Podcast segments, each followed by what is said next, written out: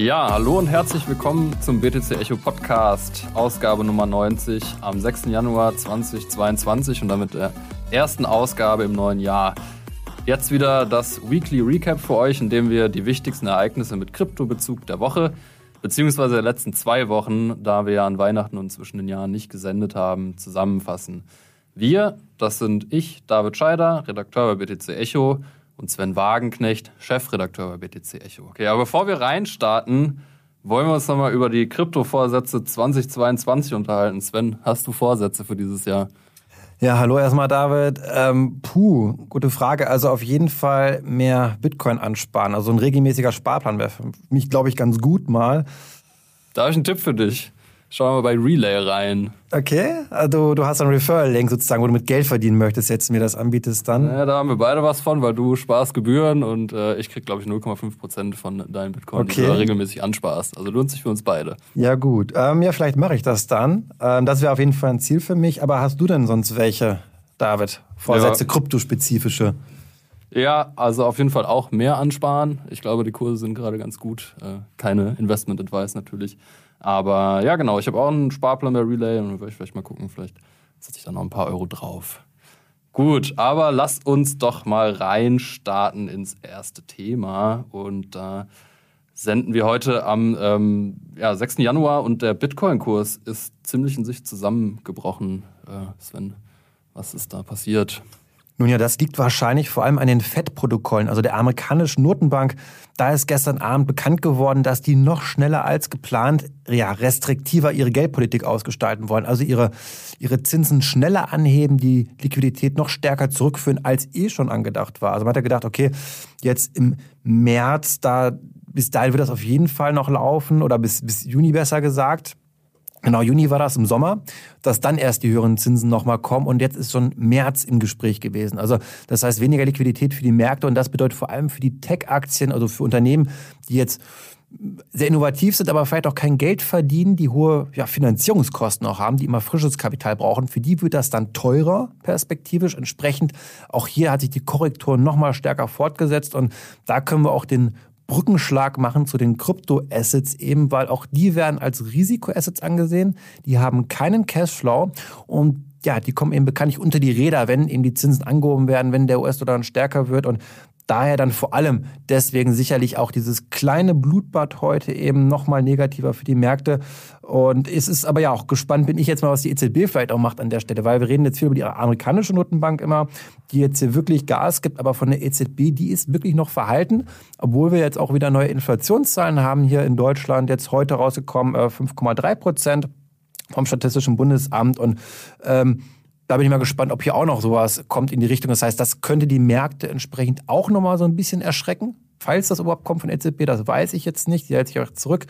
Und aber gesagt, die USA nehmen das Thema Inflation sehr ernst und deswegen dieser schnelle, das schnelle Rückfahren der Liquidität. Hat dich das überrascht, ähm, dass es jetzt so schnell ging? Also für die Märkte offensichtlich ja schon ein bisschen, oder? In der Geschwindigkeit schon. Das heißt, also man hat ja eher ein sehr liquiditätsfreudigen Notenbankpräsidenten gab, Jerome Paul, und der hat schon eine Wende wirklich hingelegt jetzt. Und ich glaube, damit habe ich wenig gerechnet, dass es in dieser Geschwindigkeit zumindest geht. Und ähm, ja, das sieht man eben, das Ergebnis sehen wir jetzt an den Märkten aktuell. Gut, ähm, vielleicht kommen wir schon auch zum nächsten Thema, würde ich sonst sagen. Und ähm, Du hattest jetzt einen spannenden Artikel geschrieben, David, wie man Bitcoin ohne KYC, also Know Your Customer, kauft, dass man ihm alle Daten preisgibt. Und da vielleicht mal direkt auch noch zum Einstieg, erklär doch mal überhaupt, was ist die Motivation dahinter? Warum ist das interessant?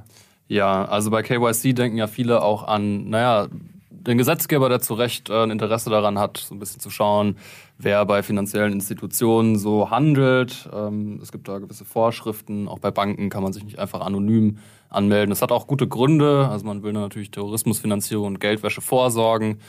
Das ist auch legitim. Ähm, trotzdem ist es genauso legitim, sich auch darüber Gedanken zu machen, an seine Bitcoin eben zu kommen, ohne so viele Daten zu hinterlassen. Denn wir haben zum Beispiel gesehen, dass Exchanges mit Daten nicht immer richtig gut umgehen. Ähm, Binance hatte beispielsweise einen großen Hack, da wurden ja, IDs und Pässe und Führerscheine, also Klarnamen von Menschen sind ins Internet gekommen, waren auf Telegram-Gruppen frei verfügbar. Und bei so sensiblen Informationen wie eben Finanzinformationen, da ist schon ein berechtigtes Interesse auch da, ähm, ist einfach ein bisschen sensibel umzugehen. Und es gibt eben Möglichkeiten, auch ohne KYC Bitcoin zu kaufen. Okay, das heißt, es ist eben nicht nur die Privatsphäre-Bedenken, die manche Menschen haben, manche eben nicht, sondern es gibt auch wirklich weitere Gründe noch. Ähm, könntest du das vielleicht trotzdem noch ein bisschen ausführen? Also wo, wie kann ich das nochmal vielleicht auch machen, dass du das vielleicht mal kurz erzählst? Und, und gibt es sonst auch noch weitere Gründe sonst, die auch noch dazukommen würden an deiner Stelle? Genau, also machen kann ich das äh, auch in Deutschland. Also ich werde immer Daten hinterlassen, logischerweise, ist klar. Es gibt aber verschiedene Möglichkeiten. Also ich kann einerseits so Peer-to-Peer-Exchanges zum Beispiel benutzen. Da ist ganz berühmt ähm, BISC. Das ist so eine, naja, eigentlich eine DEX, wo du dann, die haben auch so ein Orderbuch, aber das wird halt nicht zentral verwaltet, wie bei Binance, die halt die Orders matchen, sondern man kommt dann, dann mit einem anderen Peer, das ist halt ein anderer Mensch, der dann Angebot oder Nachfrage stellt nach Bitcoin in Kontakt und kann dann über verschiedene Möglichkeiten eben diesen Handel eingehen. Ähm, beispielsweise kann man Bargeld per Post senden oder man kann, also das ist dann die anonymste aller Möglichkeiten, muss man sich natürlich gut überlegen, weil man vertraut da jemanden, den man nicht kennt. Das hat natürlich auch seine, seine Risiken logischerweise. Und dann gibt es sowas, wo man dann eine Banküberweisung macht. Ähm, das heißt, man hat zumindest dann, weiß man, wem man das Geld so schickt. Und dann hat zumindest nur die Gegenpartei dann deine Daten, aber so ganz anonym ist es auch nicht. Ja, ähm, ja, warum macht man das? Ähm, also klar, es wird immer Leute geben, die werden damit Schindluder treiben und die haben äh, kriminelle Absichten. Aber wie gesagt, wir haben auch zum Beispiel am Ledger-Hack gesehen, wie wichtig es ist, auf seine Daten aufzupassen. Also Ledger war ja wirklich in der Kritik, weil deren, ähm, ich glaube, ja, Marketing-Konto ähm, gehackt wurde, wo dann richtig viele Kundendaten waren, die einfach im Netzwerk, im Internet rumgeflogen sind. Und also ich bin froh, dass ich davon nicht betroffen war, aber wenn da jetzt irgendwie meine Adresse irgendwo im Internet steht und da steht, naja, David hat irgendwie dann und dann äh, ein Ledger gekauft und hat da vermutlich Bitcoins drauf liegen, wäre ich nicht so glücklich mit. Und deswegen ist es zumindest für mich äh, legitimes Interesse, darüber nachzudenken, wie man da so auf seine Daten aufpassen kann. Ja. Dann kommen wir zum nächsten Thema. Und zwar gibt es einen neuen ETF. Über ETFs haben wir ja nun viel berichtet vor allem über die äh, Bitcoin Future ETFs. Diesmal geht es aber um ein Metaverse ETF, der so illustre Firmen wie Meta, also Facebook, enthält. Und da stellt sich mir natürlich jetzt direkt die Frage, wozu brauchen wir dann so ein ETF überhaupt? Äh, ja, da musste ich auch herzlich lachen. Ich glaube, David, ich habe eine sehr klare Meinung zu dem Thema. Brauchen wir auch gar nicht.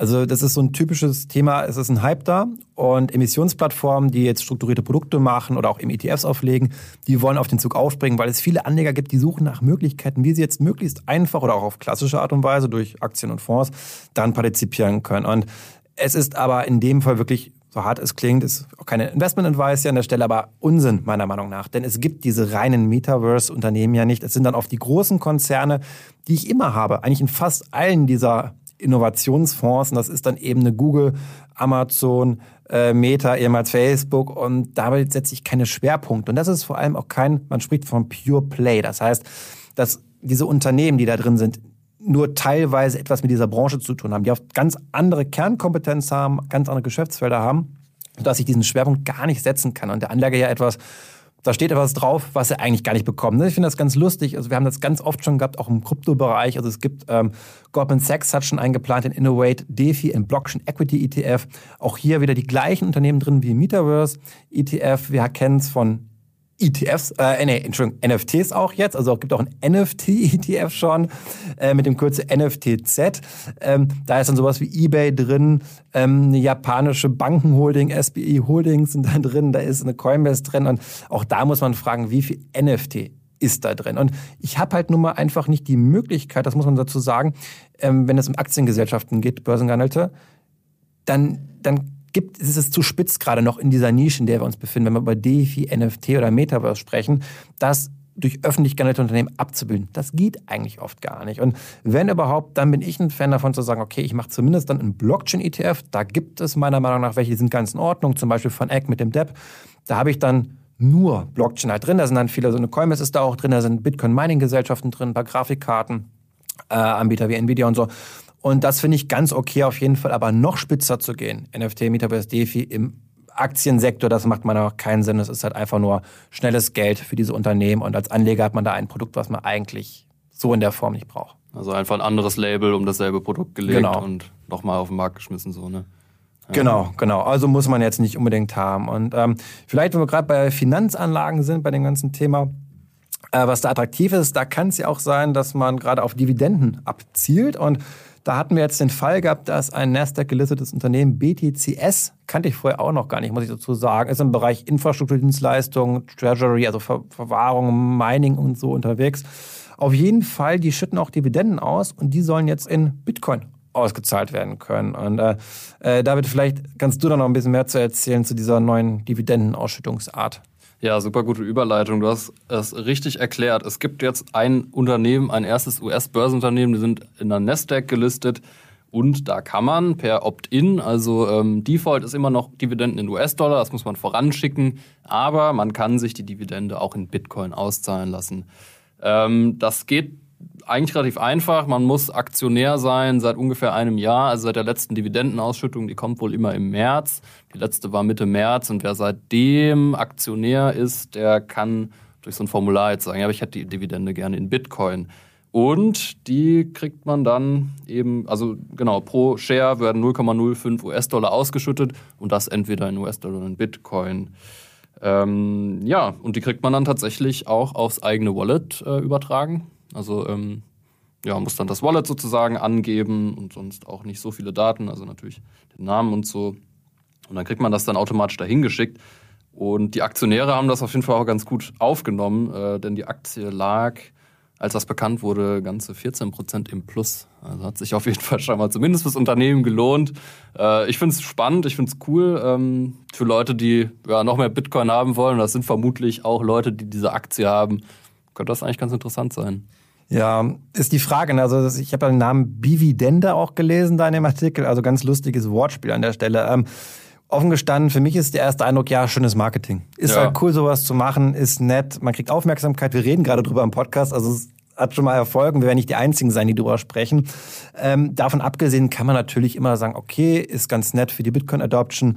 Man hat vielleicht mal eine Art Sparplanfunktion, wenn die Dividende regelmäßig ausgeschüttet wird, habe ich einfach direkt schon mal Bitcoin, wenn das mein Ziel ist, das auch zu besparen. Wir hatten ja heute anfangs als Kryptovorsatz schon drüber gesprochen, so dass wir halt Bitcoin regelmäßig besparen wollen. Also das ist vielleicht so eine auch eine Möglichkeit dann. Und ähm, so muss man es halt nicht mehr dann eben von der Fiat-Währung US-Dollar in Bitcoin umtauschen, sondern hat es direkt. Das ist dann für die wirklichen Bitcoin-Enthusiasten, die auch gleichzeitig Aktionäre sind, dann vielleicht eine ganz nette Möglichkeit. Es wird die Welt nicht verändern, aber ja gut, warum eigentlich nicht? Und ähm, ja, ich glaube, dann kommen wir auch schon zum nächsten Thema. Und zwar, du bist ja unser Bitcoin-Spezialist, respektive Mining-Spezialist David. Und da gibt es jetzt einiges zu besprechen, nämlich Kasachstan war jetzt in Medien natürlich politisch, haben wir dafür mitbekommen von den Unruhen, gerade die da sind. Das ist sehr, sehr heftig auch, was dort vor Ort passiert. Und da sind eben auch ja die, die Mining-Anlagen zum Teil ausgefallen. Wir wissen, das ist eine Hochburg in Kasachstan. Also gerade als dieser chinesische Mining-Exodus war, haben sich viele in Kasachstan nochmal angesammelt, günstige Energie. Und ja, das ist da jetzt irgendwie so am Zusammenbrechen. Kannst du das vielleicht äh, nochmal einordnen, David, was da gerade so passiert aus, aus, aus Bitcoin-Mining-Sicht auch? Ja, also in Kasachstan ist einiges los. Äh, in den letzten Tagen ist da, man kann es eigentlich anders sagen, fast eine Art Bürgerkrieg ausgebrochen. Die Bilder, die man so in Social Media sieht, sind ziemlich erschreckend. Und ein Hauptgrund dafür, dass ähm, da gegen die Regierung protestiert wird, sind steigende Energiepreise. Also ähm, die meisten Autos dort fahren eben auf Autogas und da gab es vorher so eine Price Cap drauf und die wurde jetzt gelöst durch die Regierung. Dann haben sich einfach mal von heute auf morgen die Spritpreise verdoppelt und das hat zu massiven Protesten geführt. Und da kann man tatsächlich auch den Bogen zum Bitcoin-Mining spannen, denn in Kasachstan wird ähm, sehr viel mit fossiler Energie gemeint. Und wenn da die Energiepreise steigen, dann ist das nicht gerade gut für die Miner, denn Miner brauchen ja immer günstige Energie, um ihr Geschäft profitabel zu betreiben. Und ja, ähm, Insgesamt ist da wohl die Hashrate, also es ist nicht ganz einfach, das so kurzfristig zu messen, das muss man sagen. Also es gibt jetzt, man kann im Bitcoin-Netzwerk gar nicht selbst ablesen, ja, so hoch ist die Hashrate, das ist immer so eine Funktion aus der Difficulty und wann kommt ein Block rein. Aber man kann ungefähr sagen, dass 18 Prozent äh, der Hashrate aus Kasachstan kommt. Und da eben, ähm, ja, also im Artikel schreiben wir, glaube ich, bis zu der Hälfte der Hashrate, äh, die dort äh, von Kasachstan kam, ähm, ist eingebrochen. Ja. ja. das ist natürlich echt heftig und was wir auch schon mal beobachten konnten in der dass sehr viel neue Hashrate sich sozusagen in den USA versammelt, dort auch gerade durch den China-Zusammenbruch damals rübergezogen ist und ähm, wäre natürlich jetzt auch nochmal eine weitere Verstärkung. Oder David, dass jetzt wir in den USA noch mehr Mining-Kapazitäten sehen, da gab es jetzt auch die News mit Marathon Digital Mining, also eine der ganz großen Mining-Gesellschaften dort, die haben einen gigantischen Rekordkauf gemacht an ASIC-Minern. Ähm, kannst du da vielleicht auch mal ein bisschen die Hintergründe und Daten dazu nennen, wie du vielleicht das auch siehst mit den USA jetzt dann in der Situation? Ja, genau. Also Kasachstan runter, USA hoch, kann man so sagen. Die News ist schon aus dem letzten Jahr. Das Marathon Mining ist auch ein börsennotiertes Unternehmen in Nordamerika. Und die haben eine richtig, richtig dicke Bestellung bei Bitmain gemacht. Also Bitmain ist ein Hersteller für äh, Hardware, für Mining-Hardware. Die machen die berühmten Endminer, also wirklich State-of-the-Art Mining-Hardware. Und die haben insgesamt festhalten 78.000 Endminer bestellt. Also so viel äh, hat natürlich Bitmain gar nicht auf Lager. Das heißt, die werden in verschiedenen Batches geliefert. Ich glaube 13.000 Stück äh, pro Batch. Und insgesamt liegt da Marathon Mining ähm, fast 900 Milliarden, Millionen ähm, Dollar auf den Tisch. Also, also gigantischer Deal, größter Deal für Bitmain übrigens auch bisher. Und insgesamt soll die Hashrate auf ja, 23 Exa-Hashes pro Sekunde steigen. Zur Einordnung aktuell hat das gesamte Bitcoin-Netzwerk ungefähr 181 Exa-Hashes. Das heißt, wenn diese ganzen ASICs, ich habe ja gesagt, die kommen nicht alle auf einmal, aber jetzt mal angenommen, die werden jetzt alle angeschlossen, dann ähm, hätte dieser eine Mining Pool 13% der Hashrate, da muss man natürlich ein Auge drauf haben als Bitcoiner, dass da nicht so viel Zentralisierung eben kommt. Aber ich glaube natürlich für den Mining-Standort USA, ja, ist das ganz gut. Also bisher ist der USA sowieso jetzt schon Mining-Weltmeister, nachdem China eben ähm, das Mining verboten hat. Haben wir auch schon viel drüber gesprochen, aber das scheint sich jetzt, dieser Trend scheint sich fortzusetzen, ja. Okay, heftig. Also ich finde das immer die Zahlen, finde ich beeindruckend, dass wir fast eine Milliarde haben von einem Unternehmen, das in diese Bitcoin-Mining-Geräte investiert. Also das heißt, die müssen ja ultra bullish sein zum einen, weil wenn der Bitcoin-Kurs jetzt noch weiter so korrigiert, wie er es heute tut, ja, dann wird das, glaube ich, sich nicht mehr lohnen. Und die Frage ist immer, wo haben die das ganze Geld her? David, meinst du, die haben das irgendwie von den ganzen Beständen, die die akkumuliert haben in letzter Zeit oder... Ja, also ähm, als börsennotiertes Unternehmen müsste man das eigentlich einsehen können. Ich kann es mir nicht anders erklären, dass die extrem bullish sind und jetzt wahrscheinlich auch auf Risiko spielen. Also es ist sowieso interessant, weil die Mining Hashrate trotz China-Verbot, trotz Seitwärtstrend seit Monaten, also ich meine, die meisten Bitcoiner waren überrascht, dass Bitcoin nicht längst über 100.000 ist. Jetzt stehen wir ungefähr bei 40.000, also weit, weit weg. Aber das scheint irgendwie der Mining-Bullishness keinen Abbruch zu tun. Und ähm, ja, wie, wie du sagst, also anders, anders kann man sich das nicht erklären. Denn ähm, sonst müssten die ja die ganzen Bitcoins, die die halt jetzt natürlich bekommen, äh, gleich wieder veräußern, um ihren Cashflow überhaupt irgendwie am Laufen zu halten. Also ja, man kann nur hoffen, dass sie sich nicht verkalkulieren. Und ich denke mal das, und du hast natürlich, was du gerade auch siehst, das hatten wir auch mehrere News gehabt in letzter Zeit, enorme Fundings in dem Bereich. Ne? Also dass mhm. dann auch wirklich so viel Geld von Investoren nochmal reingespült wird. Äh, das in Ergänzung eben zu den ja, Bitcoin, die man eh schon hat auf der hohen Kante, ist das einfach eine Finanzpower, die ich finde, das haben wir nur in wenigen Sektoren überhaupt so etwas, dass diese, dass das da ist. Und das finde ich einfach beeindruckend. Ich glaube, das stimmt zumindest für mich, stimmen solche News immer sehr positiv. Auch wenn es mal jetzt gerade heute nicht so gut aussieht, ist es, glaube ich, dass es äh, für das Jahr 2022 etwas, ja, Positives ist. Auf jeden Fall. Damit war es das eigentlich auch schon wieder für diese Woche. Sven, hast du noch abschließende Worte? Was erwartest du dieses Jahr? David, das ist immer schwierig. Das ist schon wieder Eingangsfrage. Was sind die Krypto-Vorsätze? Es ist immer, ich glaube, was wir sehen, es ist so dynamisch alles, glaube ich, gewesen im letzten Jahr schon, dass sehr vieles anders kommen kann, als wir es erwarten. Ich glaube, damit müssen wir immer rechnen. Ähm, in beide Richtungen. Und ähm, ich bin super gespannt, welche Themen sich wie nochmal verstärken werden. Ich glaube, NFT bleibt, DeFi bleibt, das ist nichts Neues. Bei Metaverse bin ich so ein bisschen kritisch, muss ich immer sagen. Bisschen Hype, zu viel Hype für mich offen gestanden gerade dabei. Aber wir werden sehen, was in 2022 noch so passiert. Wir sind gespannt und das ist doch ein schönes Schlusswort. Ja, damit verabschieden wir uns auch schon wieder aus dem Studio Berlin und dann hören wir uns nächste Woche wieder.